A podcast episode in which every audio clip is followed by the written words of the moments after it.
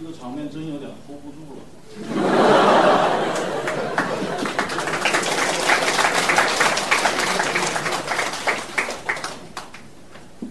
我很担心是不是又要搞一次文化大革命。呃，今年史学社呃要我给大家做一个讲座，我问是什么题目，他们建议再讲文革。那我要说明一下，两年前啊，我做过一次关于文革的讲座。那一次吧，主要是零八级的我们历史系的同学啊来参加的，主要讲的是呃文革发动的原因。当然，文革发动呢，我也做了一些概要性的介绍。因为这次再要讲文革，我就有点觉得会重复。呃，可是史学社的同学说呢。上一次讲的主要是文革发动的原因，希望这次嘛主要讲一讲文革发动。另外呢，就上一次大概零八级的同学多一些，零九级的同学少一些。那这次呢，零八级的同学大概经毕业了，呃，除了有少量的继续攻读研究生的以外，大部分都是零九级和外系的都有。我一看这场面，真的有点害怕了，马上想到文革。那怎么解决呢？我今天主要就讲呃文革发动，我的题目啊叫文革的发动，呃冒号后面是一九六六年的中国。呃，当然为了完整性，我会涉猎到呃我上一次讲座讲的文革发动的原因，我回过头来还做一个概要性的复述。在正式讲课之前，我先想请大家听三首文革期间流行的歌曲。这三首歌，文化大革命真的是有社会基础。好，放这三首歌是让大家感受一下那个文化大革命的气。我我相信，如果置身那个。万人的红旗的海洋里面，听到这些歌，肯定都会造反。那下面我就来讲文化文化革命的发动，一九六六年的中国。我刚才说了，讲文革的发动呢，呃，还得讲毛泽东为什么要发动文革。因为文化大革命不是刘少奇，不是周恩来，甚至也不是林彪、江青、康生要发动，是毛泽东发动的，所以。为什么要发动文革？我们必须问毛主席：“您老人家为什么要搞文化大革命？”呃，从什么地方讲起呢？我从这张照片讲起。这是一九六五年的五月份，毛泽东第一次回到井冈山。我们都知道，毛泽东是靠井冈山打下这个江山的。那他一九二九年的元月份呢，跟朱德率领在井冈山的红四军下了井冈山，然后就到了江西南部和福建西部去开辟新的根据地。从此以后，他没有回过井冈山，所以他在井冈山的时间并不长，大概一共加起来是一年零四个月。但是，一九六五年的五月份呢，他回去了，啊，这是他第一次回去，三十八年。他这次到井冈山啊。主要的兴奋点是讲井冈山斗争的历史，对别的好像是没有兴趣。那这张照片呢，就是他上井冈山的时候，陪同他上山的湖南省委第一书记张平化，跟他一起在黄洋界的界碑这个地方的合影。那井冈山一共有五大哨口啊，什么黄洋界呀、朱砂冲啊。那这个黄洋界非常有名，这是因为毛泽东的那首。西江月·井冈山的词提到了这个地方，叫黄洋界上炮声隆。我们都知道井冈山啊是一个地处湘赣边界两省交界的一个山脉啊，罗霄山脉。那井冈山是罗霄山脉的中段，所以上这个井冈山既可以从江西上，也可以从湖南上。那这次呢，他是从湖南上去的，从湖南茶陵县上去的。那张明化陪同他上山的时候啊。张明化一路上很想向他汇报湖南的工作。当时全国正在开展什么样的工作呢？那除了经济方面以外，主要是在开展社会主义教育运动。我等会要提到这个运动。那张明化就很想向毛泽东汇报湖南的社教情况，然后从毛泽东那儿取得毛泽东的指示。毛泽东不耐烦，不想听他汇报。他说啊，你不用汇报了，情况我都知道。现在看来，光搞社教运动不能完全解决问题。毛泽东要解决什么问题？所有的问题都得从一九五八年的大跃进说起。我们都知道，一九五八年开始，或者还要早一点，一九五七年的秋天开始，毛泽东和中共中央发动了一个大跃进运动。到一九五八年嘛，又发动了一个人民公社化运动。树立起了三面红旗，这三面红旗就是照片上的这三块牌子。顺便说一下，很多年轻的同学不知道什么叫三面红旗。有一次我讲课，我问我说：“你们知道什么叫三面红旗吗？”他们说：“知道，就是毛泽东、周恩来和刘少奇。”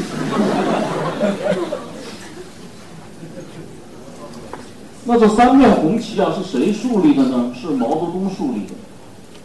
那毛泽东希望能够通过三面红旗的这样一个社会实践，在整个社会主义阵营里面树立起一个中国式的社会主义样板，并且能够让中国跻身于世界强国啊之列。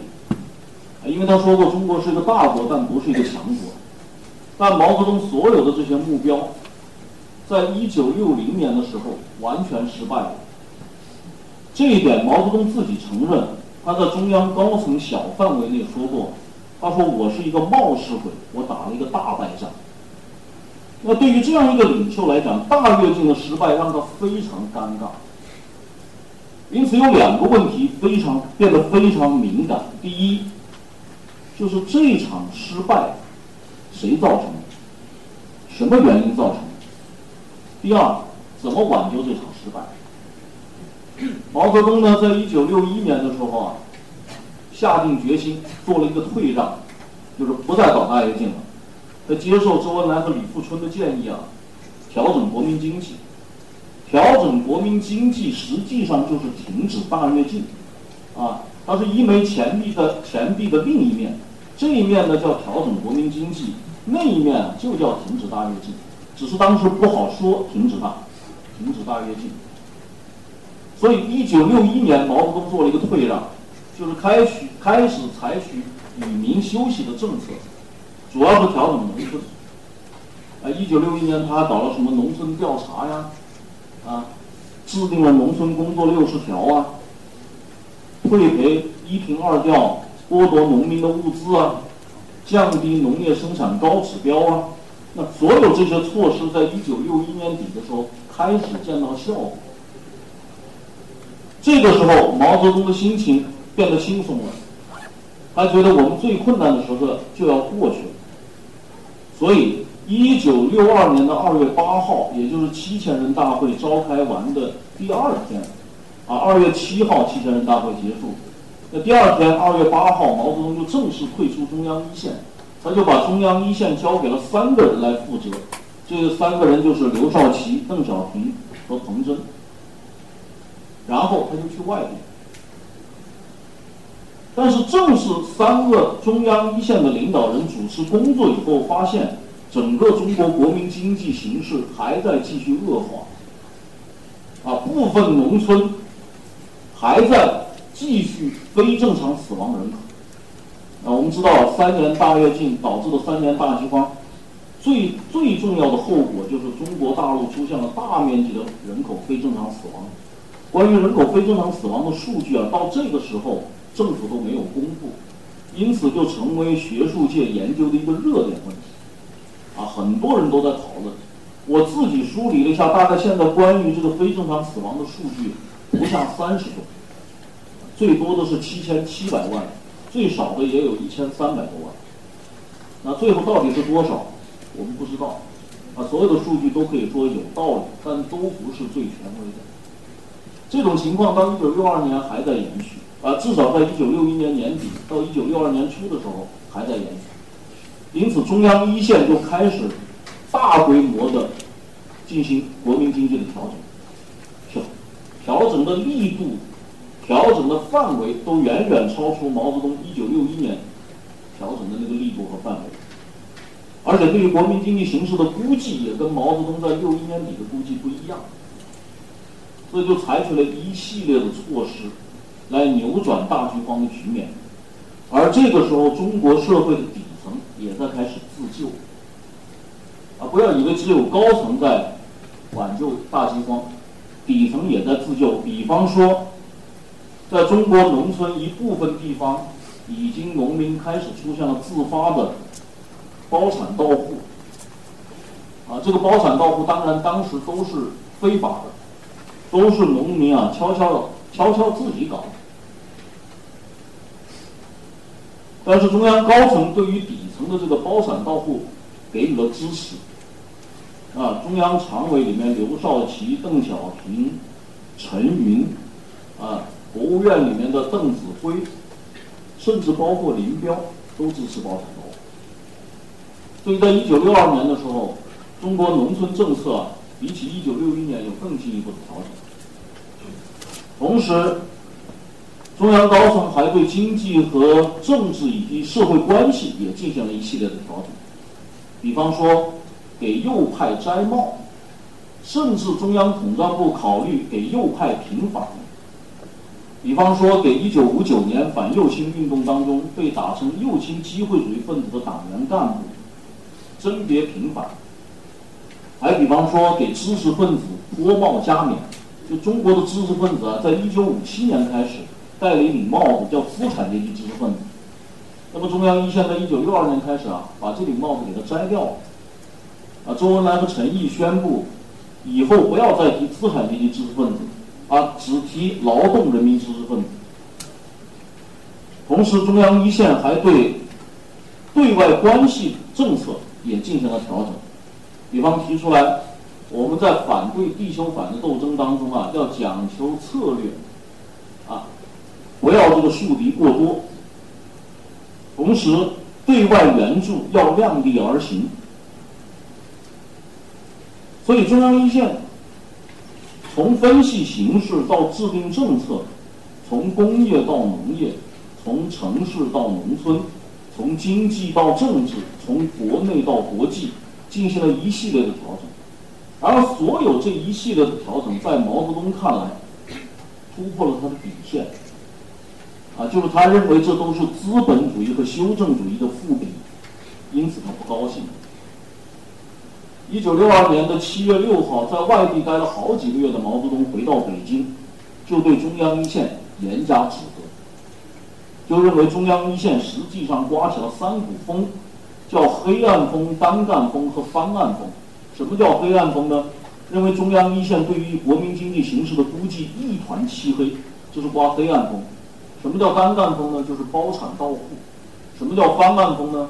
哎，就是甄别平反、脱帽加冕。这都是搞翻案，由此他认定，这是社会上反映到党内的阶级斗争。社会上反映到党内的阶级斗争，在中共高层不是第一次，啊，五十年代就有。比方说，一九五三年的高饶事件，比方说一九五九年的彭德怀事件。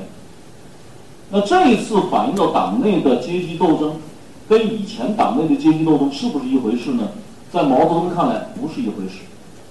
那这一次党内的阶级斗争，在毛泽东看来是中央高层的整体出了问题，群体出了问题，中央一线整个出了问题。这不是我说的，这是毛泽东自己说的。一九六四年的一月份呢，他他会见一个日共中央政治局委员，叫听涛克己。在同听涛克己的谈话当中啊，他谈了一段这样的话。他说：“一九六二年上半年，我们党内有人主张三合一少。什么是三合一少呢？就是对帝国主义要和，对修正主义要和，对反动的民族资产阶级要和。什么叫一少呢？就是对支持民族解放运动要少一点，要少支持世界革命。他说这是修正主义路线。这些人在国内呢，又主张三自一包，啊，就是自留地、自由市场和自负盈亏。一包嘛，就是包产到户。”目的是要解散社会主义的农村集体经济，要搞垮社会主义制度。三合一少是他们的国际纲领，三自一包是国内纲领。注意最后一句话，这些人中有中央委员，有书记处书记，还有副总理。什么意思？就是在中央委员会这个层级，在中央书记处这个层级，在国务院这个层级已经出问题了。啊，这个层级的人正在搞修正主义，他们既有国际纲领，又有国内纲领。怎么解决？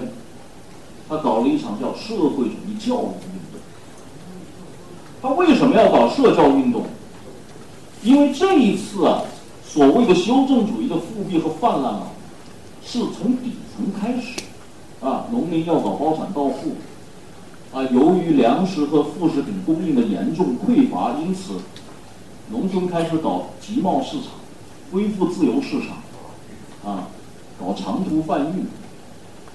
甚至有些城市里的工人都到农村去，啊，搞点买卖。那在毛泽东看来，从底层开始已经出现修正主义，而中央高层又支持这个修正主义，又支持这种资本主义复辟。因此，这个社教运动啊，是一个从高层到底层，涉及到多个层级的一场政治运动。但是这场运动，毛泽东的重点是在高层。用他的话说，这次运动的重点是整党内走资本主义道路的当权。除了搞社教运动以外，毛泽东还发动了意识形态领域的大批判。为什么呢？一九六二年，由于中央高层、中央一线调整政治和社会关系，调整文艺政策，调整知识分子政策，因此学术领域、艺术领域、文学领域，啊，总而言之就是。文化界、学术界、科学界开始出现了一些松动的空气，那文学创作、教育都开始恢复到大跃进以前。那文艺界出现了非常活跃的情况，啊，影视啊，啊，当然那个时候没有电视啊，电影啊、戏剧啊、小说创作呀，开始出现活跃的情况。那这些在毛泽东看来也都是。阶级斗争在意识形态领域的反应，所以他同时搞了意识形态领域的大批判，比方批判鬼戏，啊，当时六十年代的时候啊，因为艺术的活跃嘛，就演了一些所谓的鬼戏，比方说李慧娘。那毛泽东认为这都是意识形态领域的阶级斗争，所以他从两个方面开始要解决问题。当然，他的重点是要解决高层。用毛泽东的话说啊，是这个意思。他说：“我们这个党里头有一批坏人，不仅是党内，党政军里都有一批坏人。我要让他们半年到一年睡不着觉，我就高兴了。他是高兴了，别人可是不高兴了。那从一九六二年开始，毛泽东在党内高层啊，连续发动了一系列的政治斗争。”这些过去啊，我们不太讲到。比方说，批判了中共中央农村工作部的部长邓子恢，因为这是主张包产到户最积极的代表。批判了中共中央对外联络部的部长、中央书记处书记王家祥，啊，前面说的那个修正主义的三合一少的纲领，指的就是他。批判了中共中央统战工作部的部长李维汉。啊，为右派摘帽，甚至要为右派平反，啊，这是李维汉的主张。但是，所有这一些在中共高层的这些批判斗争，毛泽东并不满足。为什么？因为随着社教运动的进展，毛泽东发现他跟中央一线的分歧不仅没有弥合，相反在继续的扩大，在旧的基础上又衍生出了新的分歧。那这里面最重要的一个人物是毛泽东同刘少奇之间的分歧。就在社教运动过程当中，在矛头指向、运动具体做法以及矛盾性质三个方面，毛泽东都跟刘少奇发生了冲突。坦率的说，不是说刘少奇就正确。我们现在有一个呃，有一种流行的说法，说建国以来就是两条路线。一条是毛主席的路线，一条是刘少刘少奇的路线。那两条路线斗争的结果呢？是刘少奇文革被打倒了。那现在我们要恢复事实，恢复历史，重新评价，所以我们就肯定啊刘少奇的路线是正确的。这种说法太简单了，而历史事实根本不是这样的。建国以来没有一条什么刘少奇路线。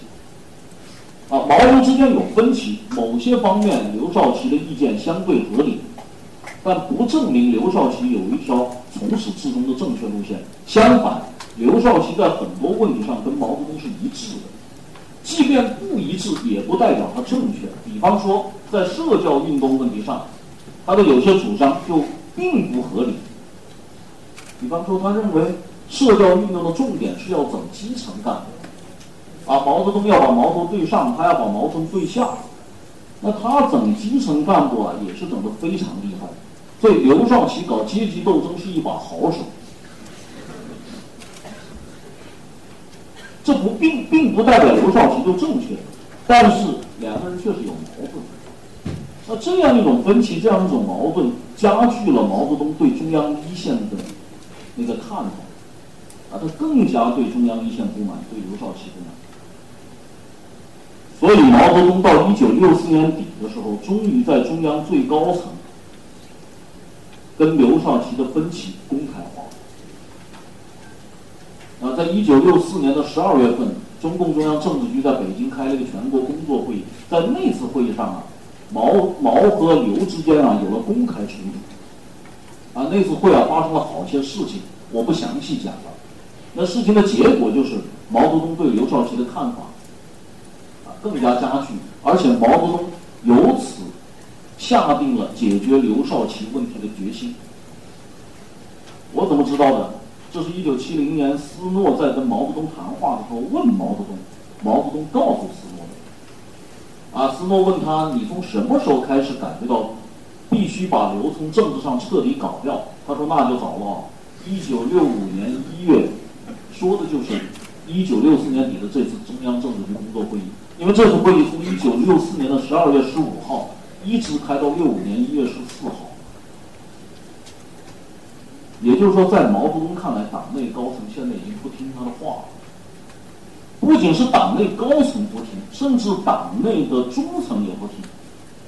啊，毛泽东多次到地方去视察，他就发现地方领导人跟他很少谈社教运动，都是谈怎么恢复经济，怎么恢复农村形势。一九六三年，一九六二年底到一九六三年，他视察了十个省，十个省的省委第一书记只有两个人跟他谈阶级斗争，所以他非常不满。所以他曾经跟身边的工作人员，这个人具体叫吴吴旭军，啊，有些同学可能知道，这是毛泽东的这个副社长。他跟吴旭军说：“我多次提出主要问题，他们接受不了，阻力很大。我的话他们可以不听，这不是为我个人，是为将来这个国家、这个党将来改变不改变颜色、走不走社会主义道路的问题。我很担心这个班交给谁，我能放心。原来他考虑要把这个班交给刘少奇，呃，刘少奇他不放心了。那你交给邓小平，你看他也不放心。”所以他现在考虑我交给谁才能放心？什么意思呢？他对整个中央高层都不放心。所以啊，一九六五年开始，毛泽东对社教运动就没有信任。所以这个时候，你想他到井冈山去，他考虑的已经不是用社教运动来解决、来弥合他跟中央一线的分歧，相反，他在考虑另外的问题。这个时候，张宾化老想向他汇报社交问题。他能耐烦吗？当然不耐烦。那他在井冈山写了这么一首词，叫《水调歌头·重上井冈山》，我想大家可能熟悉。这个词的上半阙是讲他回到井冈山，看到井冈山的这个情况啊，形势面貌发生了变化，而下半阙是反映了他的心态的。这下半阙说：“风雷动，旌旗奋，世人还。”三十八年过去，弹指一挥间，可上九天揽月，可下五洋捉鳖，谈笑凯歌还。世上无难事，只要肯登攀。这个时候，他心目中想的是风雷，想的是旌旗，想的是上天揽月，想的是下洋捉鳖。也就是说，他在考虑，他要用一种新的形式、新的方式来解决他跟中央一线之间的冲突和分歧。什么形式呢？一九六五年下半年开始，他多次提出了一个概念，叫造反。他到一个省委，到一个省去视察工作，就跟省委第一书记说：“中央会不会出修正主义？”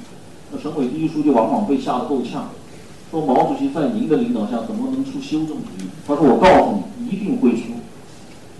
说出了以后，你一定要造反。”一九六五年九月到十月，毛泽东在北京十三陵水库。召开了一次中央工作会议，这次会上他就大讲造反。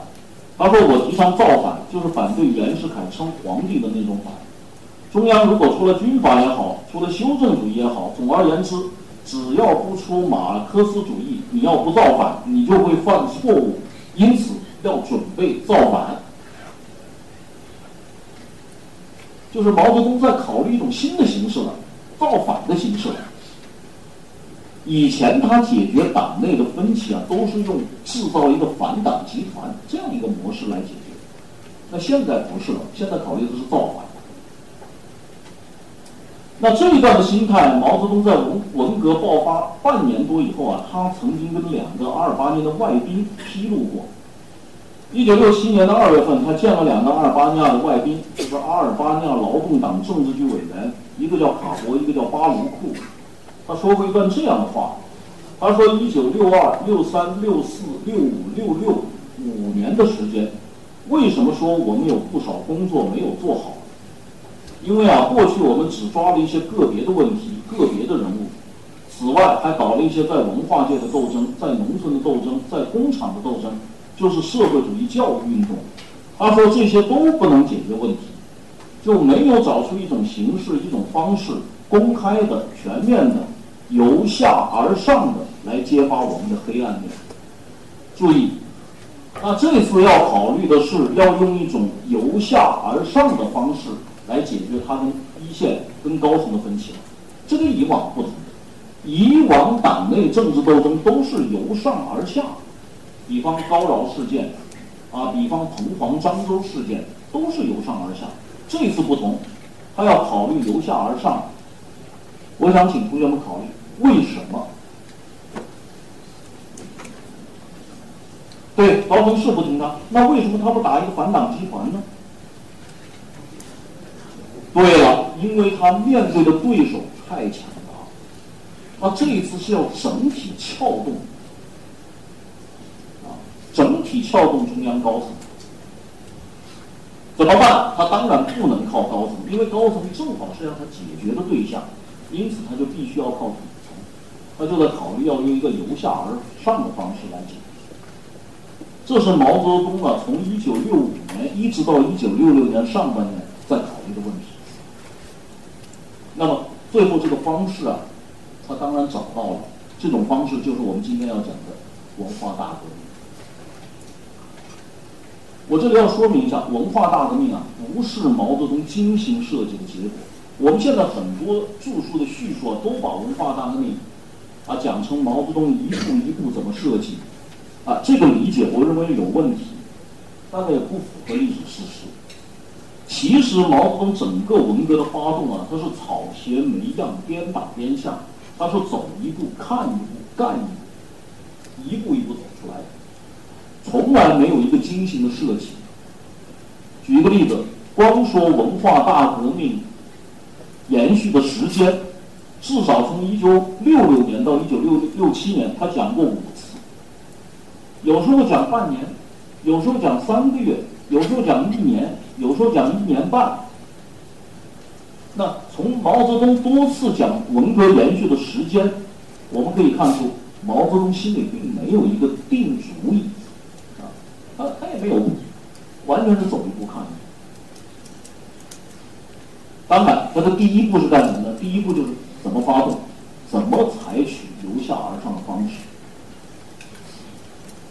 这个方式啊，在一九六五年年底的时候，他发现了，而且一九六五年年底的时候啊，他开始把这样一个导火索点燃了。这是我们今天要讲的文化大革命发动的第一个环节，就是导火索。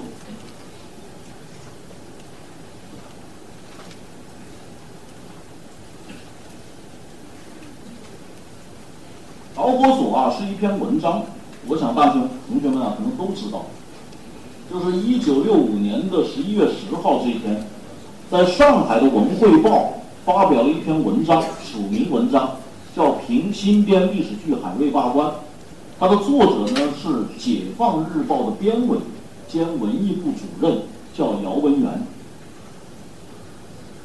啊，这是当年发表这篇文章报纸的一个复印件。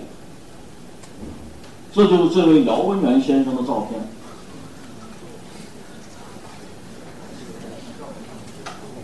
哦，这篇文章的来头实际上非常大。这篇文章啊，先讲它的内容。这篇文章的内容呢，是批判一个，呃，标题已经讲明了，就批判一个剧本，或者是一出戏剧，就是历史剧《海瑞罢官》。这个历史剧《海瑞罢官》呢是。明史专家吴晗先生写的，这是当年啊北京出版社出版的海瑞罢官剧本的小册子，啊就是这么个样子。吴晗是明史专家，他又不是编剧，他怎么会写这么一个剧本？这是因为一九五九年的时候，毛泽东曾经在上海会议提倡要学海瑞，啊，因为毛泽东啊在五八年年底的时候发现大跃进出了很多乱子。他自己也感觉到要纠正乱子，要压缩空气，要降低温度。但是呢，当时降低温度、压缩空气和纠正乱子的效果不明显，啊，他就提倡党内要说真话，要说实话，要学海瑞。他的秘书胡乔木啊，奉他的指示就找了吴晗，啊，动员吴晗写写有关海瑞的文章。我们都知道吴晗是明史专家，啊啊，因为海瑞嘛是呃民国呃是明朝的这个大臣，所以请吴晗写海瑞的文章。那吴晗写了什么？海瑞骂皇帝，写了几篇文章。海瑞上书，哎，有一个著名的京剧演员叫马连良，这个同学们一定知道。马连良觉得这个题材可以写一部京剧，所以就建议吴晗写一个海瑞的剧本。吴晗不想写，他说我又不，我又不是编剧，我也不懂戏剧创作。那马良良呢，给他出了一些主意，呃，如此这般，他就说尝试着写一写吧，他真写出来了，写出来而且上演了，在一九六一年开始上演，这个戏的效果非常好，啊，主要是写的海瑞啊到应天府，啊，平冤狱退田这样的故事，效果非常好，但是这出戏。出来以后不久，就被江青指责。江青认为这出戏有问题，有严重的政治问题。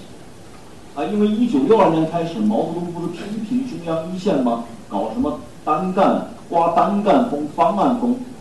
正好这个海瑞这个戏里面讲了退田的故事、平冤狱的故事，因此江青认为这部戏剧有影射之嫌。哎，所以就跟毛泽东汇报。多次提出要批判这部戏剧，毛泽东据说毛泽东开始不同意，啊，但是后来同意了。开始呢，江青就组组织人要写文章批判海瑞罢官。最早找的是谁呢？最早找的是五零年代写过批判俞平伯那个《红楼梦》文章的两位年轻人之一。那两位年轻人，一位叫兰陵，一位叫李希凡，啊，他找了兰陵，兰陵不同意，兰陵不同意。一九六五年二月，江青就到了上海，就找了上海市委，上海市委书记处书记张春桥，就接受了这个任务，就组织上海的市委写作班子，开始来写批判海瑞罢官的文章，执笔者。就是姚文元，把姚文元抽调过来。那从一九五二六五年的二月一直到十一月啊，这篇文章实际上写了九个月，啊，最后发表了。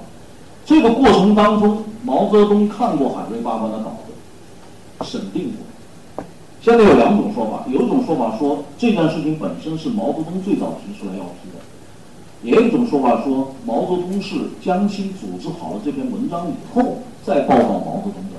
这两种说法都来源于毛泽东本人，所以到底是毛泽东事先就授意要批海瑞罢官，还是毛泽东后来追认，现在没不可考啊，我们存存疑。有一点那是肯定的，这篇文章是毛泽东知道的，而且审定过。问题是别人不知，中央政治局委员、中央政治局常委都不知道。所以这篇文章在《文汇报》一发表，全国震动，啊，因为这是点名批判一个省部级干部，而且是批判的一个学术权威。这件事情啊，就引起中央一线。特别是中央一线负责文化工作的彭真不满。一九六四年，中共中央曾经成立了一个专门负责意识形态领域文化革命的小组，叫文化革命五人小组。这个很多同学不知道，中央文革其实啊有两个，第一个是一九六四年成立的文革小组，叫五人小组。这个小组有五个人：彭真、陆定一、康生、周扬。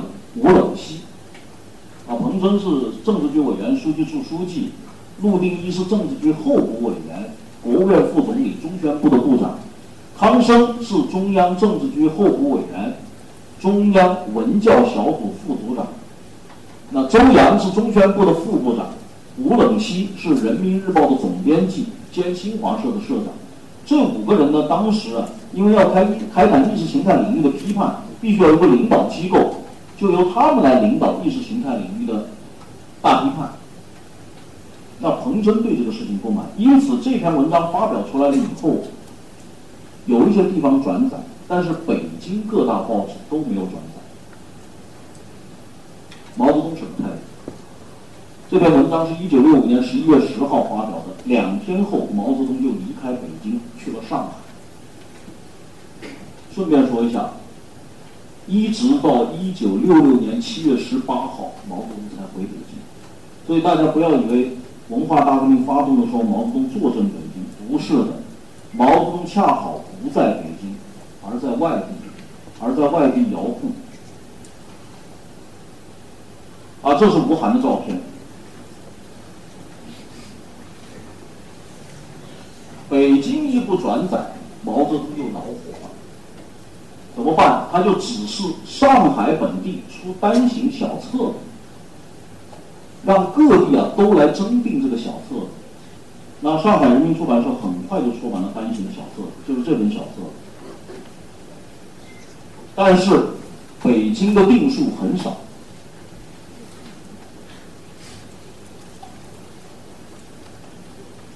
那毛泽东就更加恼火。因此，在一九六二年、一九六五年的十二月份，毛泽东就跟彭真谈话，就认为吴晗是反党反社会。那彭真当然还跟毛泽东解释，说经过我们调查，彭真跟彭德怀之间没有关系。毛泽东其实意思根本不在他有没有关系，而在于这篇文章恰好点了毛泽东。在一九六二年所批判的所谓单干工方案，那彭真在毛泽东跟他谈话以后才明白，其实这篇文章有来头，这个来头不小，来自于中央最高层，来自于毛泽东。所以彭真回去以后呢，也开始组织对于海瑞罢官的批判。那当然，姚文元的文章北京也转载。但是这个姚文元的文章出来了以后，在学术界的反应呢非常恶劣，就绝大多数的学者都认为这篇文章其实是政治批判，因为这篇文章认为吴晗呢实际上是在反对无产阶级革命，是在反攻倒算。这篇文章根本不是在讨论历史问题，也不是在讨论艺术问题。因此，很多人呢其实都发表文章批评姚文元，只有少数的人。大概是维护文姚文元的观点。那在这种情况下，中央一线负责文化工作的领导人实际上是赞成第一种意见。因此，彭彭真就主持文化革命小组啊，通过了一个关员关于当前学术讨论问题的提纲。这个提纲呢，主要是要求在真理面前人人平等，啊，不能由那些左派的学阀拿起大棍子，啊，任意的打政治棍子，啊，还说我们要把学术问题尽量的放在学术的范围内讨论。啊，不要把它放到政治范围内讨论。那这个提纲呢，在一九六二年的二月份，中央常委在京的中央常委同意了。一九六二年二月八号这一天，彭真就带着中央文革小呃文化革命五人小组的人，飞到了武汉，向毛泽东汇报这个提纲。毛泽东没有明确表态，只是说吴晗可不可以批判呢？啊，吴晗如果太紧张了，还可以照样当他的副市长啊。彭真以为毛泽东就同意了二月提纲，所以从武汉回到北京，他就正式以中央的名义向全国批发了二月提纲。但是彭真没有想到，或者他也不愿意想到，毛泽东是根本不同意二月，因为毛泽东要批判海瑞罢官。恰好就是不准备把这个问题限制在学术的范围内，就是要把这场批判变为一个政治批判。所以二月提纲一发表，毛泽东更加生气。三月中旬，他就在杭州召开了一次常委扩大会，对北京的中宣部严厉指责。啊，因为当时中宣部啊。通过了二月提纲以后，中宣部觉得，哎，中央发了二月提纲，说明左派学阀对于海瑞罢官的批判啊，不是搞学术讨论，啊，因此中宣部还专门打电话给上海说，你们批判到底为什么不向中央宣传部报告？啊，毛泽东听到这个报告以后，非听到这个情况以后非常生气，他在常委会上说，既然你们要维护中宣部，他就要打倒中宣部。因此他说，中宣部是阎王殿，要打倒阎王，解放小鬼。我历来主张，凡中央机关做坏事，我就号召地方造反，要向中央进攻，各地要多出些孙悟空，大闹天宫。啊，毛泽东多次在常委会上表达这个意思，而且紧接着毛泽东又跟。康生、江青和陈伯达谈话，也再次批判中宣部，批判北京市委，而且他指责北京市委是侦察不进、水泼不进的独立王国。在这种情况下，中央政治局常委决定撤销二月提纲。啊，不仅决定撤销二月提纲，而且决定撤销原来的文化革命五人小组。因此，就在一九六六年的五月四号到二十六号，在北京召开了一次中央政治局的扩大会议。这次会议，我们都知道，到现在为止，一般的著述都把它作为文化大革命发生的标志、发动的标志。为什么呢？这次会议有三个最为注目的内容：第一，就是通过了一个中国共产党中央委员会的通知。这个通知因为是一九五六六六年五月十六号通通过的，因此被称为“五幺六通知”。这个“五幺六通知”的主要内容，最注目的又是三点：第一，批判二月提纲，认为二月提纲掩盖了学术批判的政治性质，是一个为资产阶级复辟做舆论准备的修正主义纲领。啊，这是第一个值得注目的内容。第二，批判资产阶级学术权威。啊，因为海瑞罢官，批判海瑞罢官的文章出来了以后，很多学术界的权威、名家都批评姚文元的文章，所以毛泽东对资产阶级反动权威，他本来就早就不满了。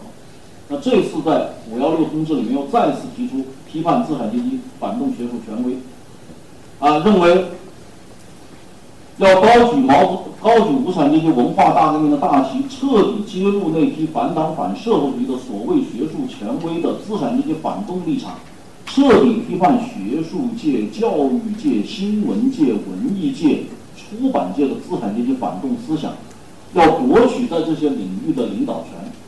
这是第二个中文内容。第三个中文内容，就是对当时党政军的政治现状做了一个分析。这里面五五幺六通知里面，毛泽东加了一大段话，啊，我提供的这个课件的这段话都是毛泽东加的。毛泽东加的这段话是这么说的：混进党里、政府里、军队里和各种文化界的资产阶级代表人物，是一批反革命的修正主义分子。一旦时机成熟，他们就会要夺取政权。由无产阶级专政变为资产阶级专政，这些人物有些已被我们识破了，有些则还没有被识破，有些正受到我们信用，被培养成为我们的接班人。例如赫鲁晓夫那样的人物，他们现在正睡在我们的身旁。这些话都是话里有话的。那除了通过五幺六通知以外，还有一个内容。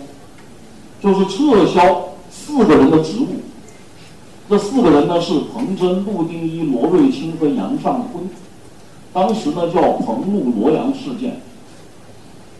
啊，彭真刚才我已经介绍了，彭真是政治局委员、北京市委第一书记，陆定一是中宣部长，罗瑞卿是书记处书记、军委秘书长，杨尚昆呢是书记处候补书记。这四个人呢不是一回事儿，啊，今天没有时间详细介绍这四个人了。这四个人呢，实际上是毛泽东在解决高层问题的时候，第二批被拿下去的中央高层人物。第一批是我前面讲到的，啊，邓子恢啊，王家祥啊，李维汉呢。第二批拿下去的就是彭路、罗阳。这是这次会议的第二个重要内容。第三个重要内容就是撤销原来文化革命五人小组，重新设立中央文革小组。称呼上有点变化，不叫文化革命五人小组了，叫中央文革小组，叫加了“中央”两个字。那成员呢做了全面的改组，原来文化革命小组的人只留下了一个康生，啊，康生作为新的中央文革小组的顾问，那新的文革小组的组长是陈伯达。最引人注目的是，文革小组的第一副组长。是江青，江青就是从这天开始第一次跻身于中央高层领导机构。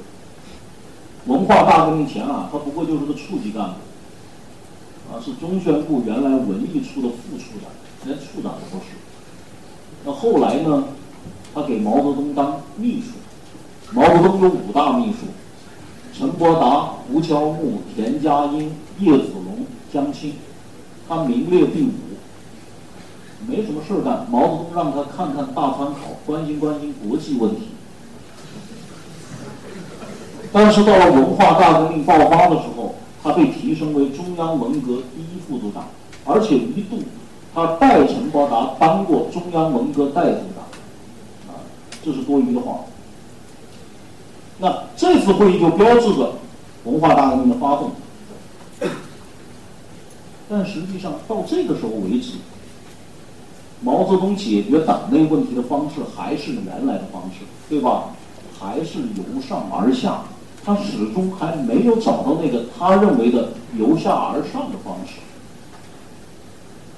但令毛泽东高兴的是，这次会议差一天结束的时候，他找到了，也就是说，对毛泽东来讲，他终于找到了一个。采取由下而而上的方式的突破口，这是我今天要讲的发动文革的第二个环节。啊，忘了，这是照片，这是新成立的中央文革小组的这些成员的照片。啊，照片是哪哪一位？底下都有名字，大家一看就知道了。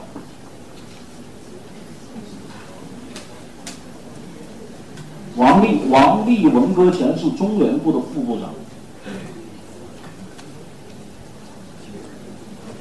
那好了，我刚才说了，终于在中央政治局扩大会议结束的前一天，毛泽东找到了突破口，这是我要今天讲的文革发动的第二个环节——突破口。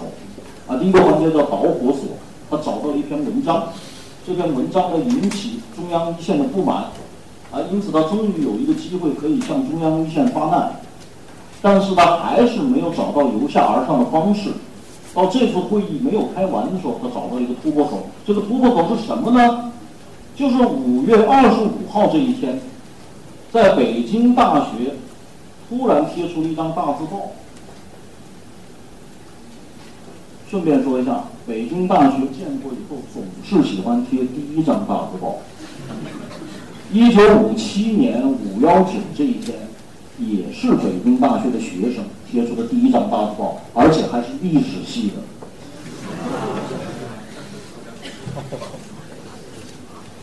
所以学历史很危险。那这张大字报呢，是北京大学哲学系的党总支书记聂元子和北京大学哲学系的七个六个年轻教员，这六个年轻教员的名字我都给大家大家列出来了，叫宋一秀。夏建志、杨克明、赵正义、高云鹏、李醒臣，他们七个人呢，在五月二十五号的那一天，在北京大学的东饭厅贴出了一张大字报，就是这张大字报。这张大字报的题目叫《宋硕、陆平、彭佩云在文化革命中究竟干些什么》。没有大字啊，很多人写错了，说文化大革命究竟干什么？这个时候没有大字，说明一下这三个人：宋硕是北京市委大学科学工作部的部长，陆平是北京大学的党委书记兼校长，彭慧云是北京大学、北京市委大学科学工作部的副部长兼北京大学党委副书记。那这张大字报呢，就是批评这三个人，认为他们在文化大革命中不搞革命而压制革命。所以，整个这个大字报是批评北京市大学科学工作部和北大党委。这张大字报一贴出，就在北大引起轰动，而因此第二天开始，北大就出现了更多的大字报。那有一部分大字报呢是支持聂元子的大字报，也有一部分大更多的大字报呢是批评这张大字报，就形成了两种意见。而这张大字报很快被康生报送给了毛泽东。另外呢，毛泽东也从《光明日报》的清样，就是内部的简报的清样，文化大革命简报的清样，也看到这个大字报。啊，这张照片就是聂元子在文革的时候在北京大学演讲的照片，举起拳头的这个人就是聂元子。好了。北京大学的这个大字报一送给毛泽东，毛泽东异常兴奋。他因为他终于找到一个突破口，因此他在六月一号当天就写了一个批语，认为这张大字报很好，马上要交送中央人民广播电台广播，而且要登人民日报。所以六月一号的当天晚上，中央人民广播电台就广播了。那二号，六月二号，人民日报就全文登载。而且，《人民日报》还配发了一篇评论员文章，叫“欢呼北大的一张大字报”。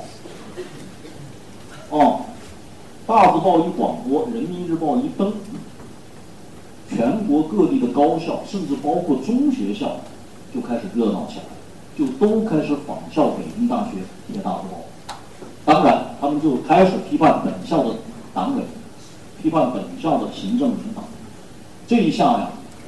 从六月二号开始，全国各地的高校，包括中学，就开始骚动。怎么办？中央常委在六月三三号这天就开了一个紧急会议，因为这个时候啊，在北京主持工作的还是刘少奇，还是邓小平。那中央常委的紧急会议干什么呢？就讨论怎么处理各个学校已经开始出现的骚动。刘少奇采取他的老办法。派工作组。顺便说一下，刘少奇搞阶级斗争啊，有一个传统，就是派工作队、派工作组。从四七年的土改，到六四年的社教，到六六年文革的各校发生的骚动，刘少奇都是用派工作组的方式。因此，六月三号这一天，由团中央和北京市委两个大的机构。就纷纷向各高等院校以及一部分重点中学派了工作组。那这工作组是干什么呢？主要是要用工作组来取代原来的学校的党政领导，由工作组来控制学校的运动。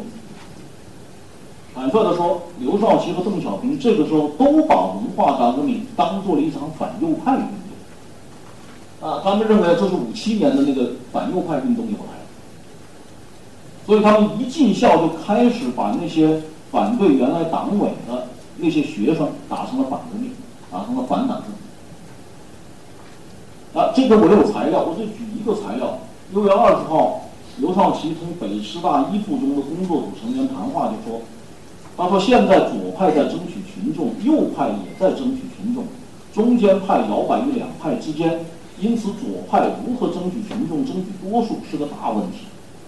斗争的中心问题是争取多数群众，没有多数就不能战斗，少数人作战就不能胜利，少数人战斗一定要失败。”他说：“出大字报是好事，蛇出洞了，首先就要把敌人搞清楚。”敌人进攻了，你不打他还行。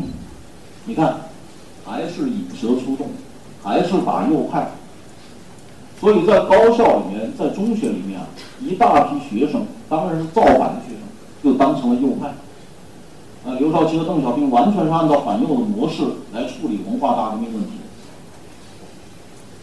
坦率的说，我刚才说了，刘少奇搞阶级斗争一把好手，刘少奇整人毫不含糊。也毫不手软，啊，所以很多学生在工作组时期啊，的确是受到残酷压制。中央一线在北京派工作组，啊，开始取代学校的党政领导，控制运动。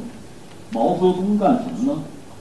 毛泽东这个时候去了另外一个地方，他说叫西方的山洞，就是这个地方。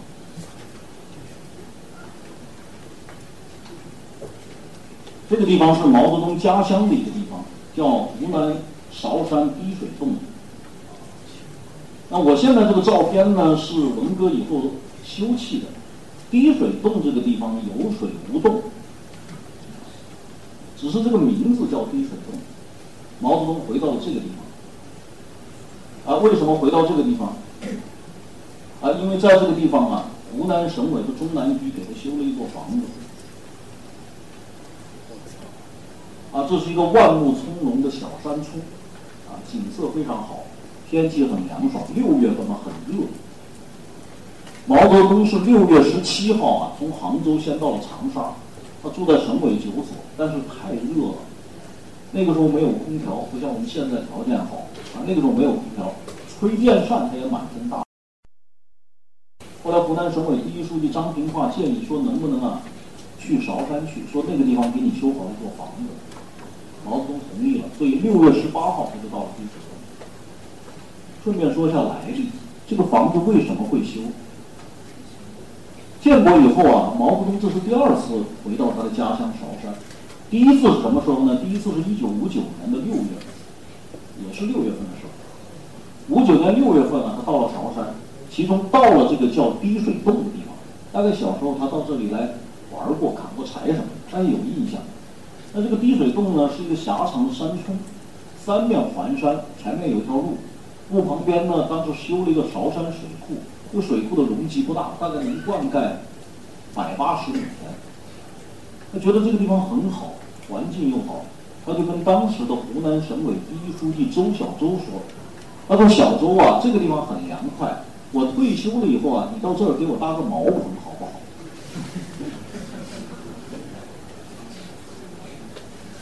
一九六零年秋天的时候，中南局以及湖南省委就考虑到，的确要开始实施茅棚工程。啊，这个工程当时有个代号，保密的，叫“二零三工程”，因此就给毛泽东搭了一个这样的茅棚。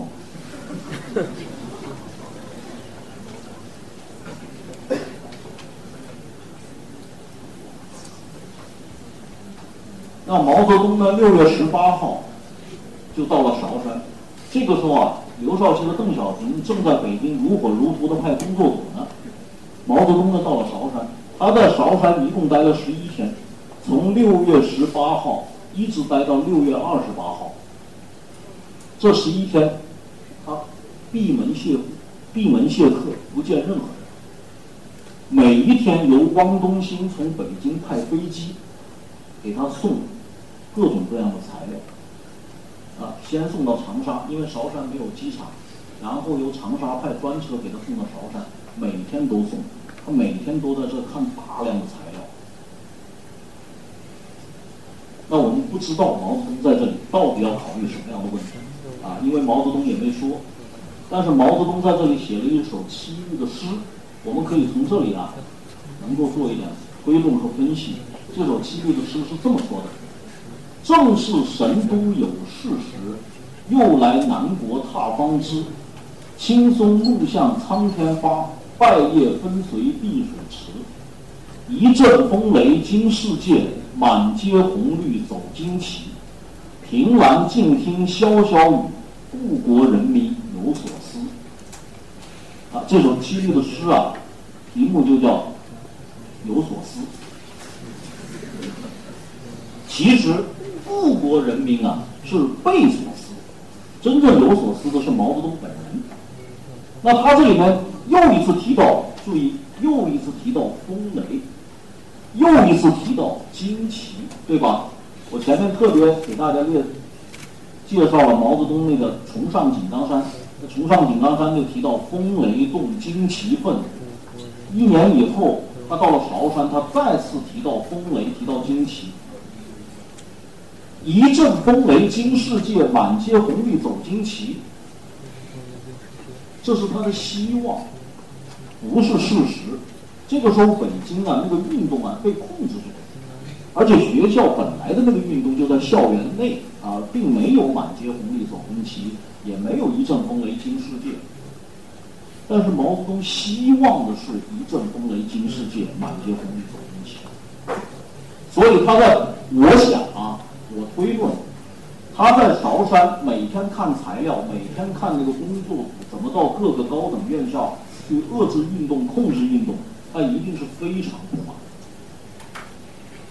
所以六月二十八号那天，他离开韶山，啊，工作人员把所有的东西都收拾好了，然后他说我还得坐一坐，他一个人坐在那儿，又坐了半个小时，然后站起来说：“我过去带领你们长征。”现在我要带领你们进行新的长征。所有的人啊都以为是一般意义上的讲长征，他那意思就是我们还要继续革命。但实际上毛泽东是话里有话的，他这个长征在我看来就是一场声势浩大的群众运动。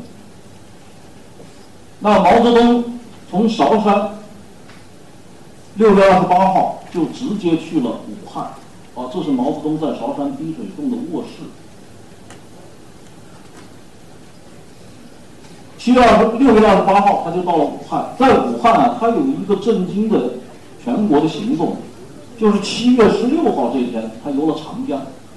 这一天呢，原来是武汉市安排亚非作家会议理事会会议啊，观看一个畅游长江的比赛。这天如果毛泽东啊要亲自去游，那当然湖北省委和中央办公厅也拦不住他，他真下水去游了。那他下水游了一小时零五分钟，游了将近三十华里。呃，那当时的群众都看到哦，说毛主席跟我们一起游泳来了，非常兴奋。无论是在水中的游泳的啊这个群众，还是在岸上的群众，欢声雷动。而且所有的游泳队伍啊，都从毛泽东这个坐的这个船上经过，接受毛泽东的检阅。那毛泽东这个消息呢，很快由新华社发了报道。据麦克法克尔写的《文化大革呃中华人民共和国史》的第二卷说啊，当时世界职业游泳马拉松马拉松联合会的理事长看到了这个报道，他很震惊。他说毛泽东的泳速啊，是世界职业马拉松赛的四倍。一个小时游三十华里，大家算算，二十分钟十华里！所以他就发出了邀请，请毛泽东参加世界职业马拉松。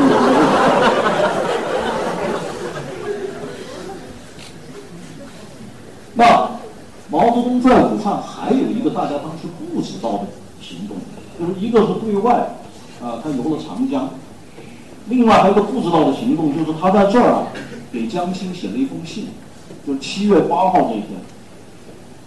江青这封信到现在为止注加封起，就怎么看这封信？我这里没法给大家介绍原文了，我介绍一些内容。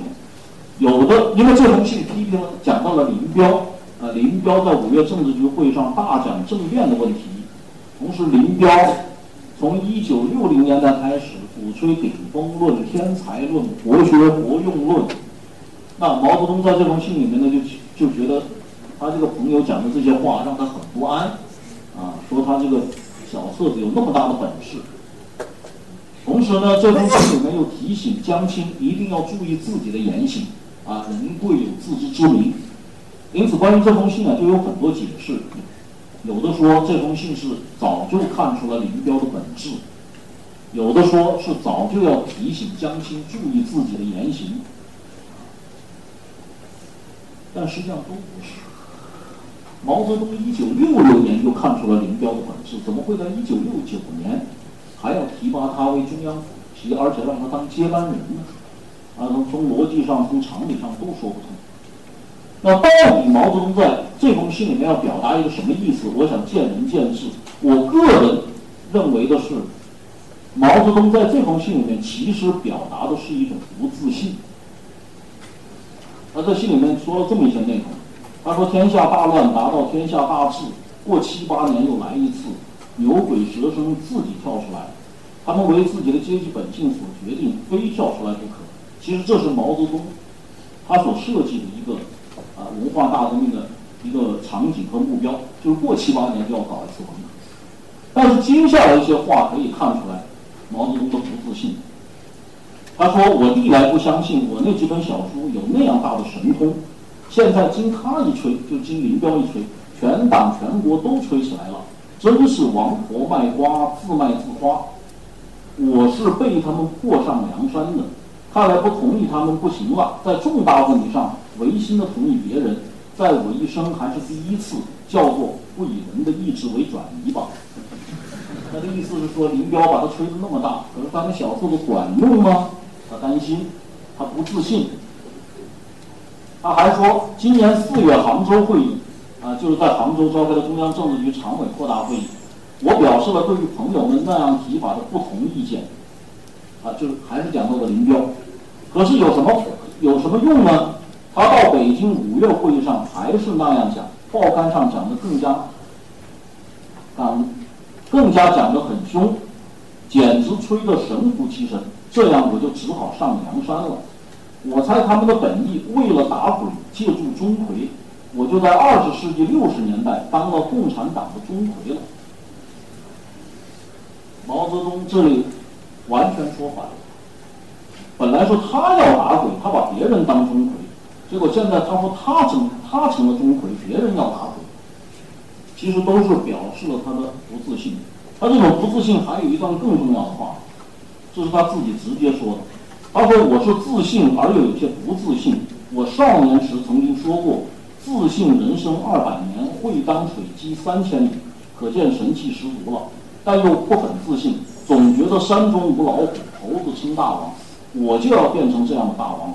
但也不是折中主义，在我身上有些虎气是为主。”也有些猴气，是为次。好了，我要问大家，毛泽东为什么不自信？啊，就是实际上啊，毛泽东从六十年代以来，每一次他的意图都要受到阻碍。你看，社交运动是如此，对吧？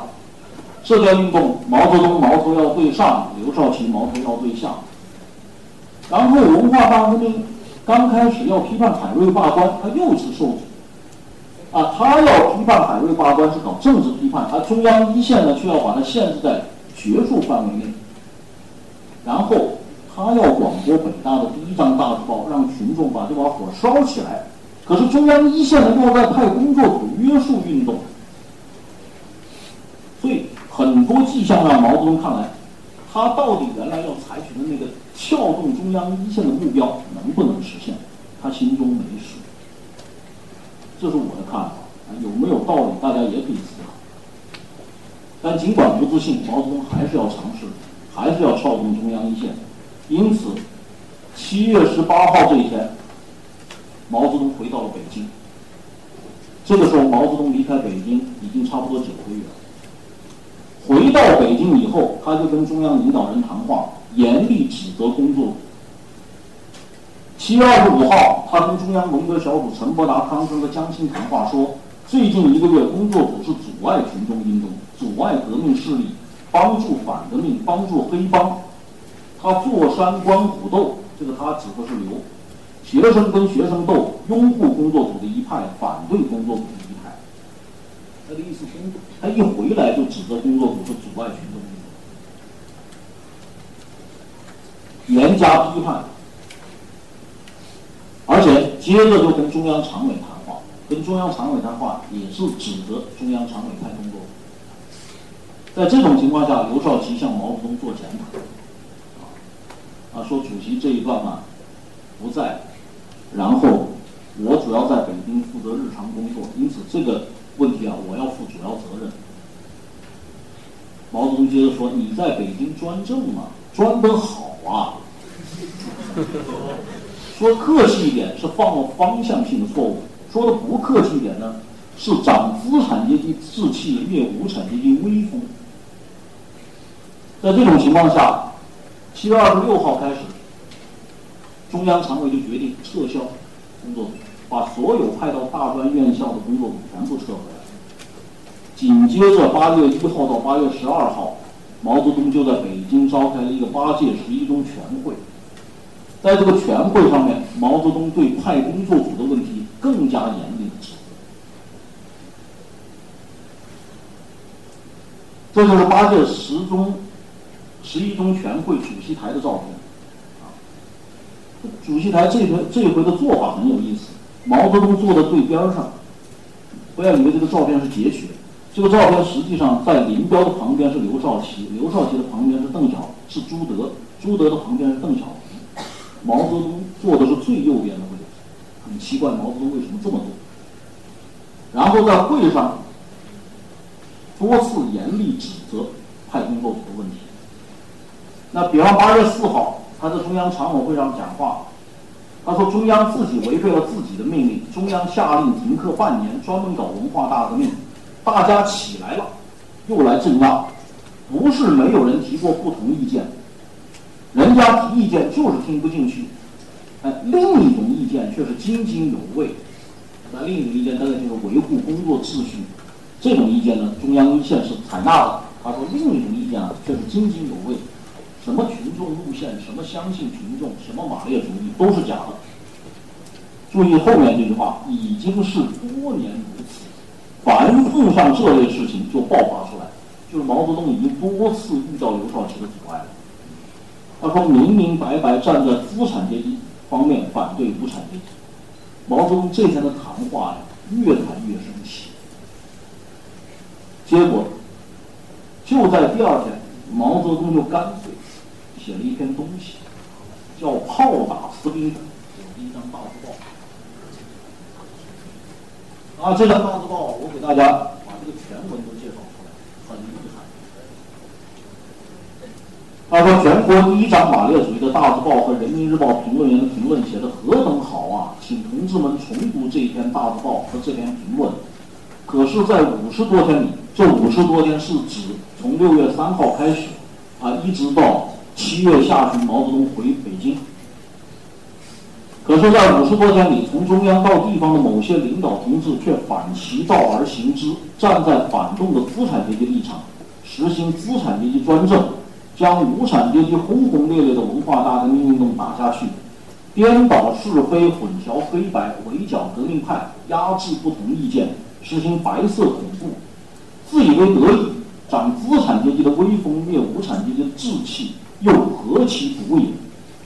联系到一九六二年的右倾和一九六四年行左而实右的错误倾向，岂不是可以发人深省吗？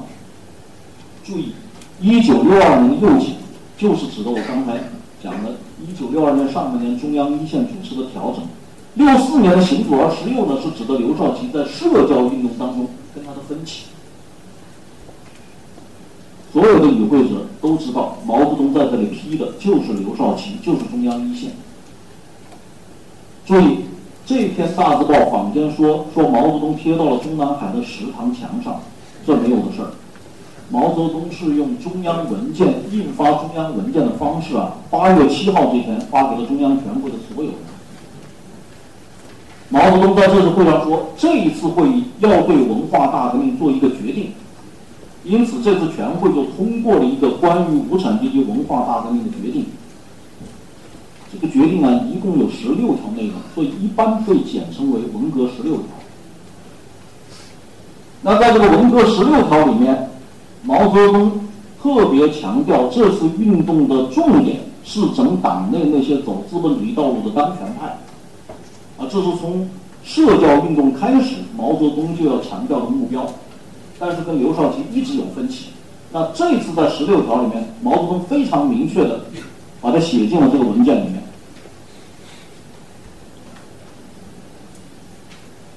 值得注意的是什么呢？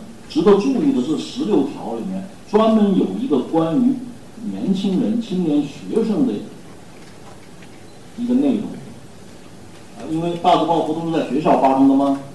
然后工作组到这个学校去，不是主要是控制学生吗？那十六条里面反过来了，充分肯定青年学生。他在十六条里面这样说：青少年的革命大方向始终是正确的，这场运动只能是群众自己教育自己、自己解放自己。要敢字当头，不要怕出乱子，不能那样雅致，那样文质彬彬，那样温良恭俭让。要充分运用大字报、大辩论这些形式进行大鸣大放，这条非常重要。为什么呢？因为也就是在这次全会召开之前，毛泽东寻找到了由下而上的来进行这场运动的新力量。这是我这次要讲的第三个发动文革的环节。就是毛泽东终于找到了新力量，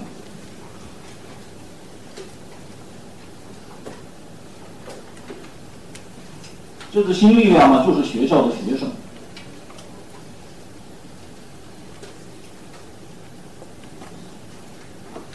而这个学生就是大家都知道的红卫兵。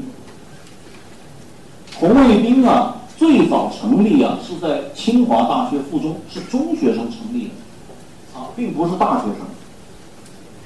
清华附中的红卫兵，在一九六六年五月二十九号这一天，有十几个人，清华附中高三，也有几个初三的学生，到了圆明园的遗址上面。啊，我们都知道圆明园是个废墟，在那儿讨论关于文化大革命，怎么在清华附中进行文化大革命的问题。那商量来商量去呢，这群清华的附中的学生啊，就觉得我们要成立一个组织。那个这个组织的名字叫什么呢？那大家都想，有的说叫向日葵，有的说叫禁卫军，哎，也有人提出来，我们是不是能够叫红卫兵？红卫兵啊，其实不是这一次聚会的时候提出来的，是谁提出来的呢？最早啊，是这个人，就是张承志。张承志今现在是个作家，啊，他写过《北方的河》《黑骏马》。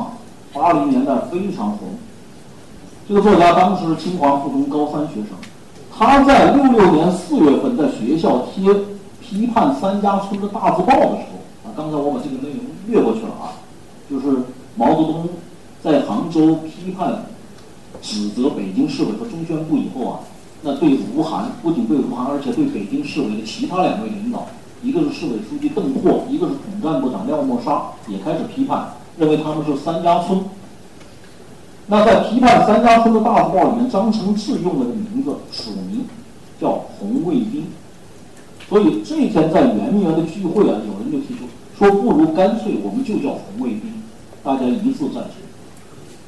所以从这天开始，清华大学就有了全国第一支红卫兵组织。那这些学生呢，有骆小海、武大华、邝陶生、王明、张承志啊。等等十几个学生，那这些学生在六月份贴出了一张大字报，这张大字报叫“无产阶级的革命造反精神万岁”。那六月二十四号他们贴出来的接着七月四号，他们又贴出来一个大字报，叫《再论无产阶级的革命造反精神万岁》。啊，又过了大概二十多天，他们又写了一个叫《三论无产阶级的革命造反精神万岁》。这是著名的红卫清华附中红卫兵三论。问题是，一九六六年的七月下旬，江青在北京展览馆接见北京中学的革命小将的时候啊，清华附中的红卫兵就把这三论呢送给了江青，请江青把这三论转交给毛泽东。所以江青啊，在七月下旬就把。清华附中三论，红卫兵的三论送给了毛泽东。这里面有一句话是毛泽东非常感兴趣的。这红卫兵啊，其实也挺下功夫的，要做学问其实挺能做的。他们把一篇没有收入毛泽东选集，而是毛泽东在一九三九年的发表在《解放日报》的一篇讲演整出来了。这篇讲演里面有一句话，这句话就是我们前面听到那首《造反有理》的歌。说马克思主义的道理啊，千条万绪，归根结底就是一句话：造反有理。就只要造反，你就有理。我我猜想，连毛主席自己可能都忘了。那这是三九年十二月份，毛泽东在边区啊庆祝斯大林六十寿辰的时候的一个演讲的一段话。毛泽东看到清华附中这三论以后，非常高兴。他终于找到了一个非常重要的新的力量，就是红卫兵。啊，这就是江青当天在北京展览馆接见北京中学红卫兵小将的照片。因此，毛泽东在八月一号这天就给清华大学附中的红卫兵写了一个回信，就称赞清华大学的这几论。啊，这是毛泽东那个复信的原件修改稿，而且。毛泽东在第二天把他给清华附中红卫兵的回信啊印发给八届十一中全会的全体中委和候补中委。他在这个信里面是这么说的：你们在六月二十四日和七月四日的两张大字报，说明对一切剥削压迫工人、农民、革命知识分子和革命党派的地主阶级、资产阶级、帝国主义、修正主义和他们的走狗表示愤怒和声讨。说明对反动派造反有理，我向你们表示热烈的支持。这封信啊，当时其实并没有印发，但是参加八届十一中全会的有一些是当时的革命群众代表，并不是中委啊，比方说聂元子就参加了。因此，这些革命代表就悄悄地把这个毛泽东的复信啊流露出来了。清华附中的红卫兵非常高兴，他们得到毛主席支持了。而对毛泽东来讲更高兴，因为他找到了新力量，就是红卫兵。那怎么发动这个红卫兵呢？毛泽东就有了一个更出人意外的行动，这个大家一定知道，就是八月十八号这天，毛泽东在天安门广场第一次接见红卫兵。这一天啊，是在北京召开一个。无产阶级文化大革命的群众大会，原定时间是这天早上的九点开始。八月十七号这天晚上，毛泽东虽然吃了安眠药，但是一夜未眠，他太兴奋了。因此，第二天五点钟他就到了天安门。这个时候离正式大会召开还有四个小时。所以他就从天安门城楼走下来，走到金水桥上，直接跟红卫兵见面。在这个地方已经等了五个小时的红卫兵一下兴奋了，整个天安门广场完全狂热起来。这就是毛泽东当天在天安门城楼接见红卫兵的照片。这个照片非常经典啊，我想大家可能都见过。顺便说一下，毛泽东是。一九四九年进城以后，毛泽东第一次穿军装，他从来进城以后从来没穿过。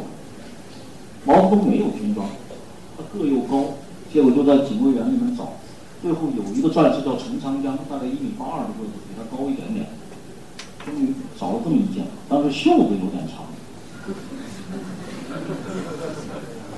毛泽东不仅如此，而且。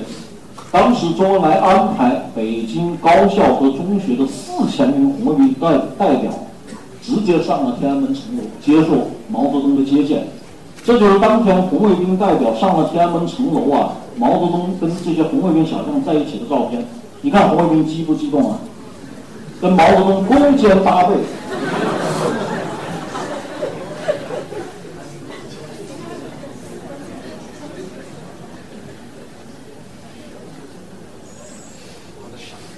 在天安门城楼的这四千红卫兵，还给毛泽东派出了代表，带上了红卫兵袖章。给给毛泽东戴上袖章的这位红卫兵是北京师范大学附属女子中学的红卫兵，叫宋冰冰。据宋冰冰自己回忆，毛主席给他戴袖章的时候，毛主席问说：“你叫什么名字？”他说：“我叫宋冰冰。”毛泽东说：“是不是文质彬彬的彬彬？”他说：“是。”毛泽东说：“耀武嘛。”所以两天后，宋冰冰就改了名字，叫宋耀武。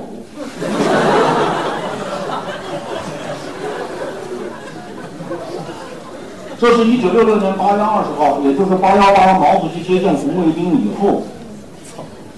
宋冰冰在《光明日报》发表的文章，这篇文章的题目就叫“我给毛主席戴上了红袖章”。他在这篇回忆文章里面讲述了这个情节。那毛泽东在天安门广场接见红卫兵，当然就是对红卫兵的一个巨大的支持，而且毛泽东也终于找到了这个力量。因此，红卫兵运动就开始从学校。走到了社会上，啊，这是当年红卫兵跳中字舞，中字舞啊，大概就是从这一年开始起源的，又开始冲到了社会上面，就走出了校园，啊，毛泽东的那个满街红绿走旌旗的目标设想，终于开始实现了。顺便说一下，毛泽东一共八次接见红卫兵，从八月十八号一直到。十一月二十五号到二十六号，大家一定说为什么不是二十五号，又不是二十六号？因为他是在凌凌晨的时候，是从头一天晚上到第二天凌晨。八次解散红卫兵给红卫兵以巨大刺激，因此红卫兵开始走上社会。这里我要讲一下，红卫兵运动原来是控制在校园的，啊，他们在校园里面批斗自己的领导，批斗自己的批斗走资派。那这边照片就是北京大学的师生在批斗他们的校领导的照片。这张照片的右边这一位就是陆平，左边这一位就是宋硕，啊，这是在北京大学批斗宋硕和陆平的照片。这张照片是北京大学附中的中学生批判他们的校长的照片。我要特别讲，在北京第一个被打死的中学校长的事情。就是卞仲云。这个时候啊，学生运动都还控制在校内，但是这个时候的学生的行动已经非常激烈了。就在毛泽东写我的第一张大字报这一天，北京师范大学附属女子中学，也就是给毛泽东戴袖章的那个红卫兵宋冰冰所在的学校，在这一天把他们的党组织书记兼副校长卞仲云给活活打死了。这是卞仲云的照片，这是在北京市因为文化大革命被打死的第一个人。那天下午的两点啊，卞仲云和其他五位校领导被学生推到操场上批斗，给他们戴高帽、挂牌子，然后他们用那个损坏的课桌课桌椅的那个桌角，这个桌角的钉子还没有被拔掉，大概有十多公分长。然后用钉子来毒打他们的校长，毒打他们的教务长，然后用铜头皮带，我估计现在的同学们可能没见过那个皮带，用铜头皮带抽他们的额头，抽一下就是一个血疙瘩，然后用木棍打呢，打一下身上就是一个血点，打完了还不够，就罚他们运操场上一堆没有人运的沙子，啊，让他们挑沙子。那当然，这个时候的校长们，一个是年纪大，一个是批斗了一下午，体力也有限，然后他们就加重对他们的处。那最后，卞仲云在下午五点钟的时候，瞳孔放大，估计是已经没有生命了。然后送到邮电医院，啊，北师大、女附中离邮电医院只有一一路之隔，最后由一个学校的校工把他们送到了邮电医院，这个时候他已经死亡。啊，这是文化大革命北京市打死的第一个人卞仲云，到现在为止，卞仲云的丈夫还在为他讨公道，就是要找出，或者说，现在实际上已经找出了打的不是一个人两个人，而且都是学生打的。我要告诉大家，而且是女学生。北京师范大学附属女子中学的学生。那这是清华大学的著名红卫兵代表，叫蒯大辅。蒯司令啊。那我顺便介绍一下，北京当时有著名的五大红卫兵领袖。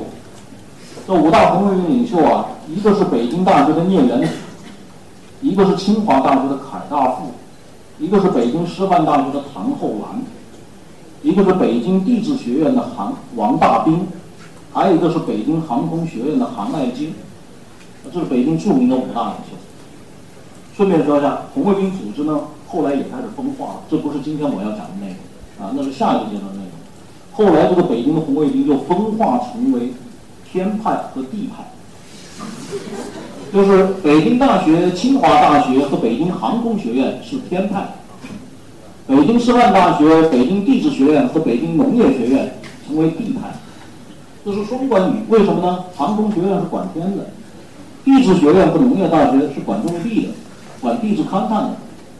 另外还有一个双关语是什么呢？就是北大、清华的红卫兵直接通天，就他们通康生、通陈伯达、通江青，所以就变成了天派和地派。啊，那是到一九六七年的事。一九六七年，红卫兵运动分裂了，北京有天派和地派，黑龙江有山上派和山下派，安徽有好派和屁派。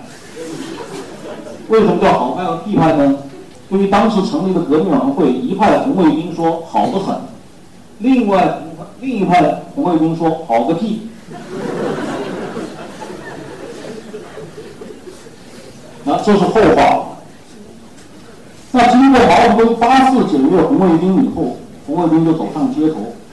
走上街头，一个最重要的内容是破四旧。因为啊，林彪在八幺八这天大会上做了个讲话，说我们要破除一切资产阶级和封建主义的旧思想、旧道德、旧风俗、旧习惯。因此，红卫兵就开始走上街头破四旧。他们怎么怎么个破法的呢？第一个，把所有的奇装异服全部剪了、撕了、烧了。啊，这里我提供一些照片给大家，做那个参考。这是，这是专门改这个奇呃撕毁损坏奇装异服，还有改路名，把当时认为封资修的路名给改掉。那北京大家知道有一个东郊名巷，红卫兵就把它改成反帝路。啊，因为过去啊，在清政府时期，这是一个使馆区。那另外呢，北京苏联大使馆门前有一条路叫扬威路，那红卫兵把它改成反修路，啊，后面的这个建筑就是苏联大使馆，因为苏联当时不是已经被认为是修正主义了吗？中央然后把协和医院改成反帝医院，啊，因为协和医院是教会医院。啊，所以他们要消灭这个封自修的这个医院的院名。另外，把清华园这三个字给敲掉，认为也是封自修。不仅敲掉了清华园三个字，而且整个把清华园的二校门全部推倒。上海的大世界改成了东方红。顺便说一下，还有人建议。把长安街改成毛泽东大道，把北京市改成东方红市，这是改路名、改店铺、改字号，还有毁坏文物。这是北京的红卫兵在北京颐和园的那个佛香阁毁坏文物，将所有的这些佛像付之一炬。这也是在北京颐和园的佛香阁上面，红卫兵焚毁。不仅如此，北京红卫兵领袖谭厚兰，就前面提到的北师大的那个红卫兵头头，他带领北师大的红卫兵，到了山东曲阜孔子的家乡，去捣毁文物，啊，这是把这个万世师表的牌匾付之一炬，还在孔子的像上写上了污蔑孔子的大标语。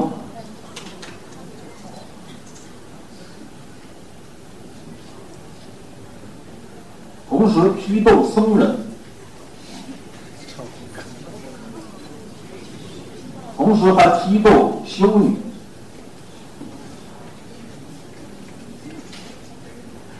那更厉害的是呢，就是直接批斗所谓资产阶级的反动权威，啊，这是当时游斗资产阶级反动权威，就在汽车上压着他们，游斗资产阶级反动权威的一张照片。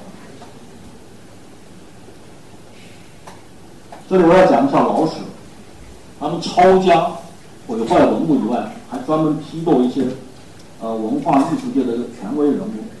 那老舍就是被红卫兵批斗，在六六年八月二十四号投湖自尽。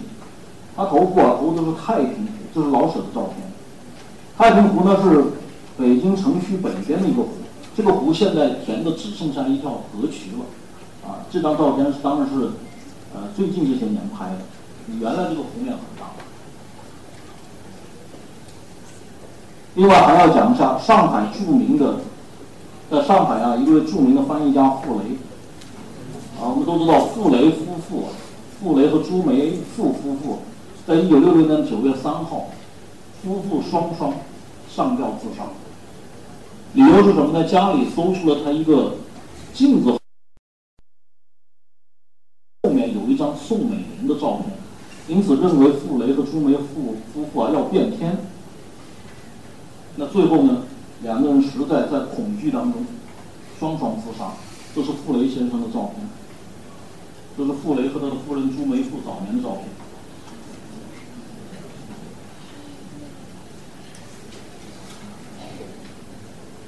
那除了这个以外，红卫兵走上街头还有一件事情，就不仅破自旧，而且他们开始走出本地去。北京的红卫兵开始到外地去，叫做播撒革命火种。那外地的红卫兵到北京来干什么呢？是求取革命真经。啊，顺便说一下，红卫兵用的还波及到了海外。我这里忘记放了，这是香港的红卫兵在港英当局啊贴大字报的照片。这是日本的红卫兵游行示威的照片。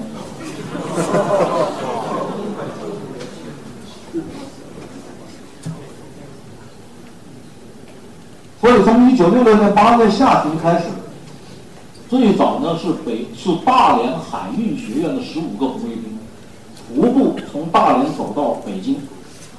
那由此呢，《人民日报》就发表了一篇评论员文章，题目就叫“红卫兵不怕远征难”，就是把毛泽东的一句诗词啊改了一下，把“红军不怕远征难”改成了“红卫兵不怕远征难”。因此，红卫兵就开始了大串联，就全国游走。我这里提供几幅照照片，啊，这是北京的红卫兵到外地去进行串联的照片，这是外地的红卫兵来北京串联的照片。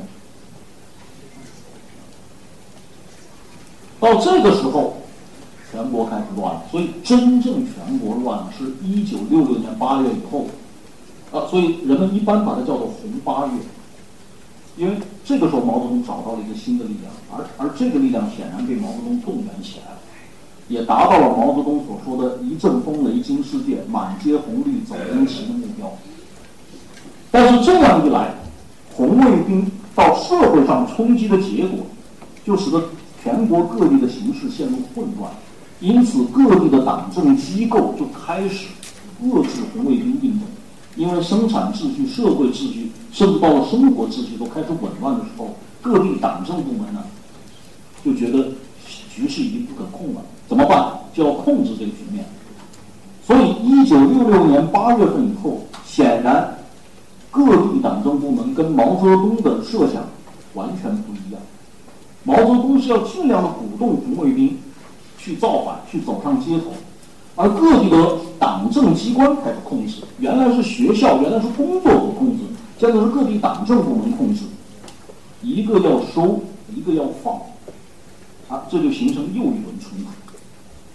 毛泽东当然感觉到了这种冲突，因此他在一九六六年的秋天开始，就开始部署他的第四个环节，叫再发动。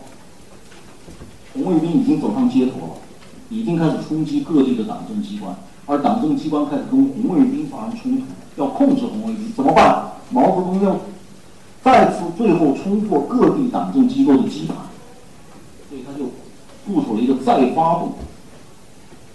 这个再发动啊，是毛泽东从八月份开始就多次说过的。他在中央常委说，因为当时北京很乱嘛，很多地方认为。北京变成了流氓世界，他很不高兴。他说：“北京就成了流氓世界了，不可能嘛！好人总是多数，坏人总是少数，怎么就成流氓世界了？”然后他说：“总之，我们不干涉，乱出几个月。”对毛泽东要求继续乱，他对各地的党政部门控制红卫兵运动非常不满。八月二十八号，他又同《解放军报》负责人谈话。他说：“现在学生对一斗二批三改不感兴趣，心里不在学校，要到社会上去横扫牛鬼蛇神。我们领导上在报纸宣传上硬要把学生拉到这个方面去，这是违反学生的潮流。就是各地不是都是让学生回到学校吗？不让学生到社会上去吗？他说这是违反学生的潮流。”九月二十九，八月二十九号，他在中常会上又说，因为当时中央常委准备出台一个十条规定，关于文化限制文化大革命的十条规定，毛泽东非常生气，他说一条也不要，何必十条？来一个放任自流，有十六条嘛，就是八届十一中全会通过的文化大革命决定，他说都不听，让他去搞，全国的省委、大市委。中等市委要垮一批，垮就垮，要准备个别中央局、一部分省委、一部分市委垮台。他不满意了，那实际上就要求红卫兵开始，那不仅在社会上破四旧，而且要直接冲击各个地方的党政。因此，一九六六年的十月份，毛泽东就在北京主持召开了一次中共中央工作会议。这个会开得很长，开了二十多天。毛泽东在这次会议上大批所谓资产阶级反动路线，就认为啊，各地的党政机构控制红卫兵运动，实际上就是资产阶级反动路线。那怎么办呢？就要批判资反路线。所以这次工作会啊，毛泽东多次动员各地的党政领导人要放开手脚，让红卫兵去乱。但是这些这一批参加中央工作会议的各地党政领导，其实这次开会是历年开中央工作会议心绪啊最为低沉的一次会，就因为他们感觉到这一次文化大革命运动已经要开始冲击到自己身上。事实果真如此。十月中央工作会议一开完，中央文革小组就按照毛泽东的部署，大批资产阶级反动路线。整个社会就开始了一场冲击各地党政机关的更大规模的政治运动。我这里也用一一组照片给大家做介绍。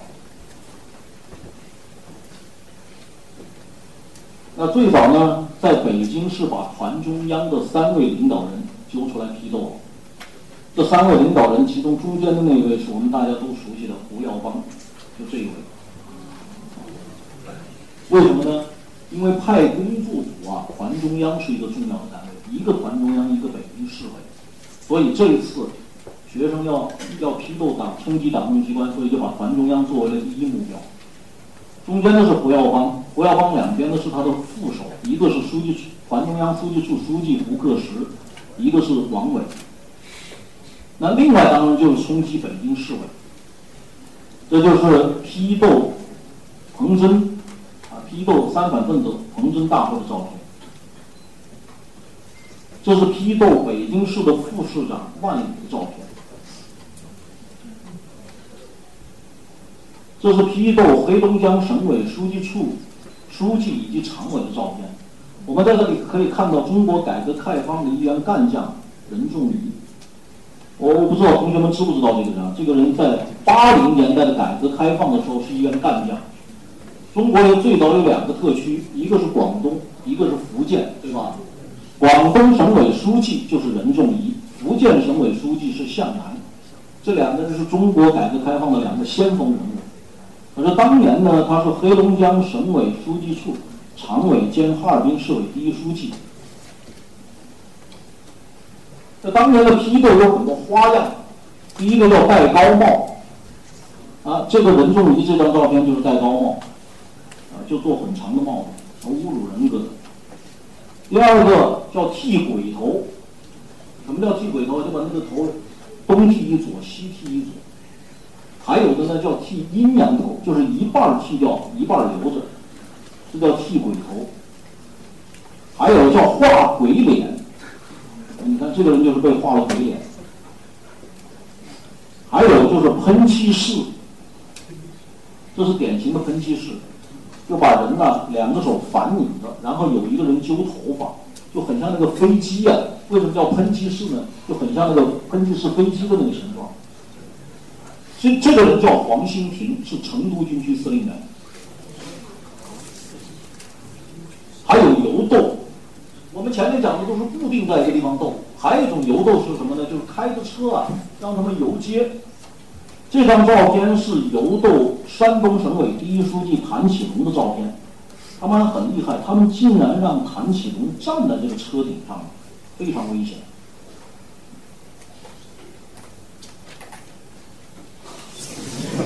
这是批斗习仲勋，啊，反党分子习仲勋。我顺便说一下，这也是游斗。习仲勋这个时候啊已经被罢官撤职了。习仲勋是一九六二年毛泽东批判三股风方案中的时候啊，一个批判的对象，就认为当年他支持那个小说《刘志丹》是要为高岗和彭德怀翻案，所以当年就已经罢免了，撤销了他的国务院副总理兼国务院秘书长的职务。那文革前呢，把他下放到河南洛阳拖拉机厂当党委第二副书记，所以这张照片实际上是在河南被批斗的照片。这个时候他已经不是中央领导了。这张照片是批斗中共中央东北局第一书记宋任穷的照片，啊，所以说他是东北地区头号走资派，因为他是东北局的第一书记嘛，而且你看。他这个侮辱他、羞辱他，让他这个牌子不挂在前面，让他两个手举着，啊，搁在自己的那个脖子上。顺便说一下，他就是宋耀武的父亲，宋丁丁的父亲。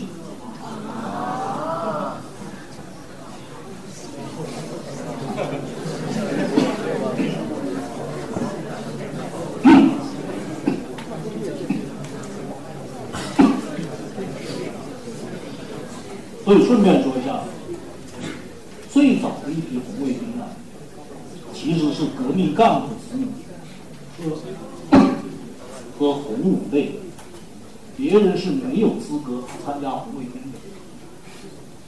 啊，所以那些高干子弟，包括刘少奇的女儿，包括邓小平的女儿，当年都是第一批红卫兵，都是所谓响当当的红卫兵。那到了批判资产阶级反动路线，他们才知道。毛主席这场革命的对象啊，原来是他们的父辈。这是批斗薄一波的照片。啊，这是薄熙来的父亲。那薄一波是中央政治局候补委员，国务院副总理，国家建委主任。这是批斗陆定一的照片。这是批斗罗瑞卿的照片。我顺便说一下，罗瑞卿非常悲惨。罗瑞卿呢，是一九六五年的十二月份上海会议被打成反党分子的。那一九六六年的三月份，在北京召开了一个罗瑞卿问题座谈会，就揭发罗瑞卿的问题。罗瑞卿这个时候受不了了，因此呢，他在参，他在这次他的这个问题座谈会期间啊，跳楼自杀，但是又没死成。摔断了一条右腿。那六六年要批斗他的时候，摔断了右腿也要批斗。因此，当年的解放军是用箩筐把他抬到了批斗大会的会场。这张照片就是用箩筐把他抬到批斗大会主席台的照片。他即便断了一条腿，但是喷漆室照样享受。啊，这是批斗罗瑞卿的照片。这是批斗彭德怀的照片。彭德怀呢，是一九六五年十二月份呢，到西南局担任了西南局三线基建委第三副主任。一九六七年元月，我前面提到的那个韩爱金，就是北航的红卫兵头头，带领了四十多个北航的红卫兵，从成都把彭德怀揪回北京批斗。这就是在北京航空学院召开的批斗彭德怀大会的照片。最后到批判批斗王光美。这是清华大学的万人，当然不只是万人了，几万人大会批斗王光美。他们采取了羞辱王光美的一种斗法，就是让王光美穿着她跟她的丈夫刘少奇出访这个外国的时候那个旗袍。那另外呢，要她戴一个项链，当然项链很小看不到，因此他们就把那个乒乓球穿成了一串，戴在她的脖子上。呃，这都是侮辱性的批斗法。最后嘛，是中南海的造反派批斗刘少奇。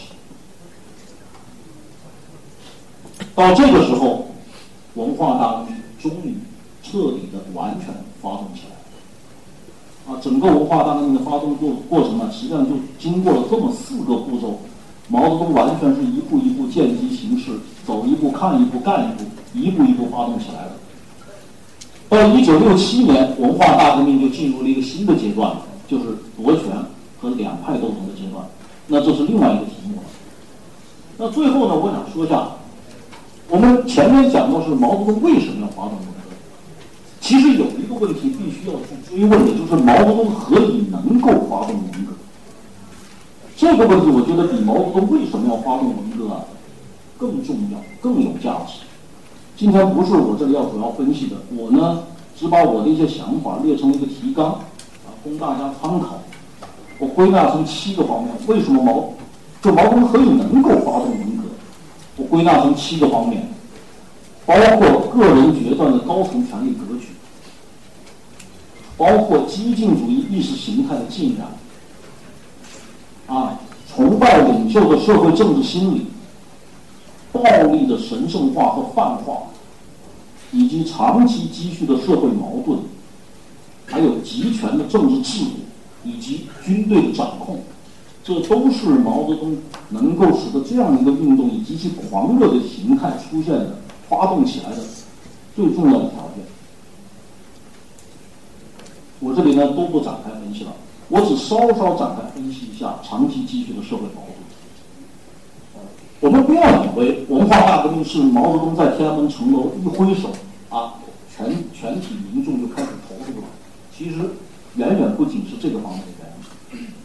中国民众能以极其狂热的心态投入这场政治大革命啊，所谓的政治大革命，有一个重要的原因，就是底层社会长期积蓄了矛盾。一九四九年以来，中国搞了多少政治运动，搞了多少社会制度和经济制度的变革，搞了多少冤假错案？那这些。政治运动、社会变革、冤假错案，不断的在中国社会累积和叠加起矛盾。啊，这些矛盾，比方说干部与百姓的矛盾，党政干部与知识分子的矛盾，知识分子与工人、农民之间的矛盾，城市市民与乡村农民的矛盾，南下干部与地下干部的矛盾，外来干部与本地干部的矛盾。军队与地方的矛盾，红五类与黑五类的矛盾等等等等。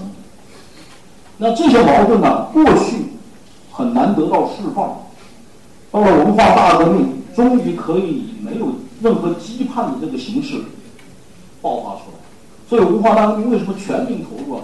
就是每个人都可以造，每个人都有权利宣布自己造。所以，没这样一个长期积蓄的社会矛盾呢，不可能有在毛泽东天安门城楼一挥手全体民众就都投入这个运动的那种局面出现。当然，我们要看到这些矛盾，其实不是毛泽东要解决。毛泽东总是说我们有官僚主义的问题啊，我们有什么呃这个呃学苏联学的不好的问题，而积累下来的社会矛盾，恰好不是因为什么官僚，恰好是我刚才说的，我们长期以来制度变革，包括经济和政治制度。包括长期以来的政治运动所累积起来、叠加起来的那些冤假错案矛盾造成的。我就举一个例子，比方说，北京大学的第一张大字报，北京大学的第一张大字报，现在都说是因为聂元子要造反。聂元子为什么要造反？我们有没有追问？实际上，聂元子造反啊。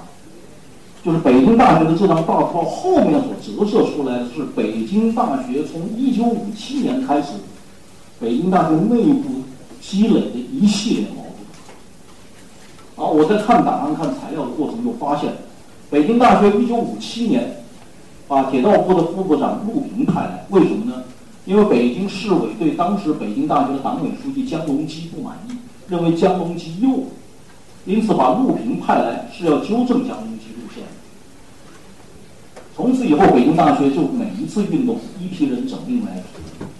五七年反右是这批人整那批人，五八年双反是那批人整这批人，五九年反右倾又是这批人整那批人，六零年整风整社又是那批人整这批人，不断的所以就在北京大学积累了很多矛盾，很多人对陆平有有看法。啊，陆平在北京大学实际上是在很多政策方面。实际上跟当时的那个所谓的毛泽东的阶级斗争那套意识形态的东西完全吻合。当然，完全吻合的也有像聂元子这样的，但是大家都是因为累积的矛盾，因此到了文化大革命的时候可以能够宣泄、能够释放、能够爆发出来，所以北京大学才贴出了第一张大字报。我在两千零六年曾经访问过聂元子。那聂元子当然为自己有很多辩解，但是聂元子也谈到了北京大学我刚才说的很多矛盾。当然，访问是一个方面，另外一方面我通过档案了解到，的确北京大学贴这张大字报是有原因。那现在好像把陆平说成是正确的，把聂元子说成是错误的，这是对历史的一个过于简单的解释。历史远远没有这么简单，而是非常复杂。好，我要讲的内容呢，大概就是这些。因为给我的时间是两个小时，现在我已经超过了七分钟了。那么剩下一点时间呢，我们做一个互动。